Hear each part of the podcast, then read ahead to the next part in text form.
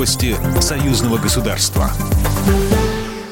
Здравствуйте, в студии Екатерина Шевцова. Организация договора о коллективной безопасности намерена создать механизм для противодействия угрозам в сфере биологической безопасности.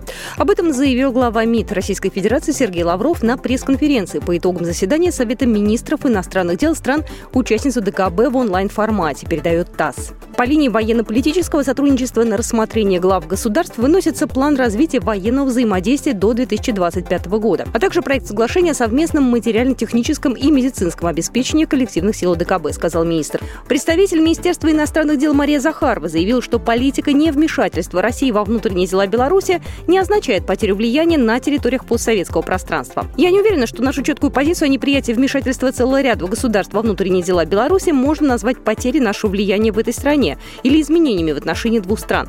У нас есть четкая позиция, что нельзя ни при каких обстоятельствах вмешиваться во внутренние дела суверенного государства. Нельзя не замечать и игнорировать международное право, включая устав ООН. Нельзя заниматься перекройкой государств и политических систем смены режима, сказала Мария Сахарова.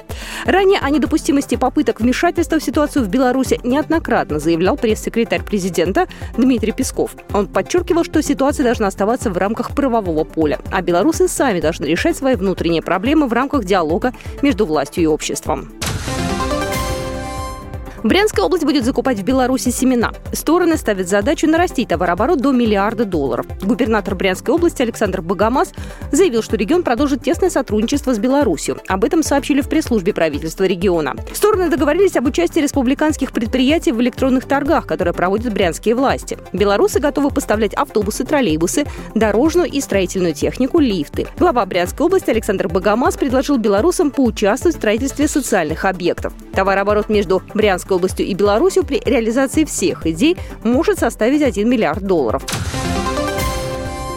В ЕАЭС появится единое биржевое пространство. Программа создания биржевого рынка рассчитана на 10 лет. Об этом заявила помощник председателя коллегии Евразийской экономической комиссии Ия Малкина во время брифинга. Напомним, свободное передвижение капиталов является одной из четырех свобод, благодаря которым функционирует ЕАЭС. Кроме свободного передвижения капиталов, в Евразийском экономическом союзе реализуются свободы по передвижению услуг, рабочей силы и товаров между Россией, Беларусью, Арменией, Кыргызстаном и Казахстаном.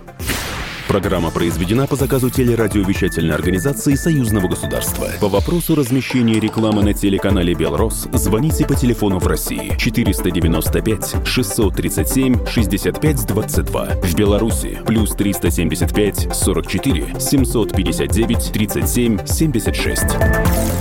Новости Союзного государства.